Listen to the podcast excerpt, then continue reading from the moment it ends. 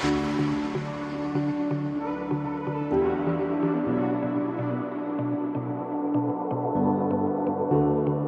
привет! Это подкасты World Class Magazine о фитнесе, о правильном питании и обо всем том, что входит в здоровый образ жизни. Меня зовут Сергей Каренин, и сегодня мы поговорим о том, как вернуться в тренировочный режим. Начнем.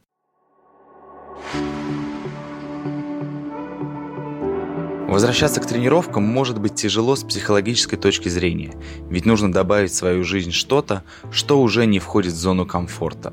Поэтому не стоит начинать со слова «надо». Подумайте о фитнесе как о части жизни, которую нужно вернуть в свою повседневность и без которой не обойтись. У вас будет заново формироваться привычка. И чтобы активные тренировки не привели к чувству отторжения, начинать нужно плавно. Вначале мы поговорим о занятиях в фитнес-клубе. На первое время следует выбрать спокойные, малоинтенсивные тренировки. Больше всего для этого подойдут программы Mind Body. Это йога, пилатес, стретчинг, Body Balance. Урок, который объединяет элементы йоги, пилатеса, стретчинга, развивает гибкость, подвижность в суставах, укрепляет мышечный корсет. Кроме того, обратить внимание стоит на софт-фитнес – эти направления мы чаще всего рекомендуем новичкам, которые только начинают свой путь в фитнесе. Они предполагают работу в спокойном темпе, учат контроль над техникой, дыханием и в целом над своим телом в процессе выполнения упражнений. После тренировок по этим программам человек начинает понимать свое тело и чувствовать его особенности. Дополнением к таким занятиям может служить бассейн. Следующий этап – это программы как Make Body, Lab, ABS – а также уроки Les Mills. Их преимущество в том, что они подходят большинству людей, так как предлагают опции разных упражнений для новичков, для профи, для беременных и так далее. Что касается занятий на свежем воздухе, то во время первых тренировок после перерыва восстанавливать форму следует плавно, не бросая сразу же наверстывать упущенное. Интенсивность должна быть не выше второй зоны, следует избегать ударной нагрузки. Для старта аутдор занятий подойдут такие активности, как скандинавская ходьба и велосипед. Они не предполагают высокой нагрузки на опорно-двигательный аппарат и позволяют четко контролировать свой пульс.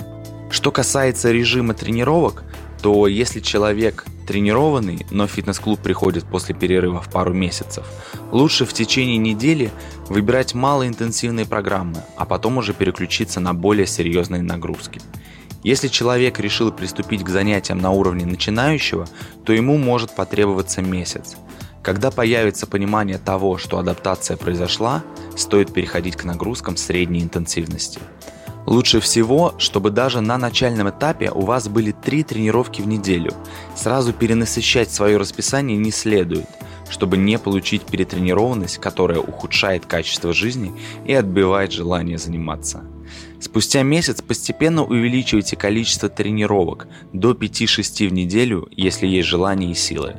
Правда, в этом случае следует добавлять в свой график разные нагрузки.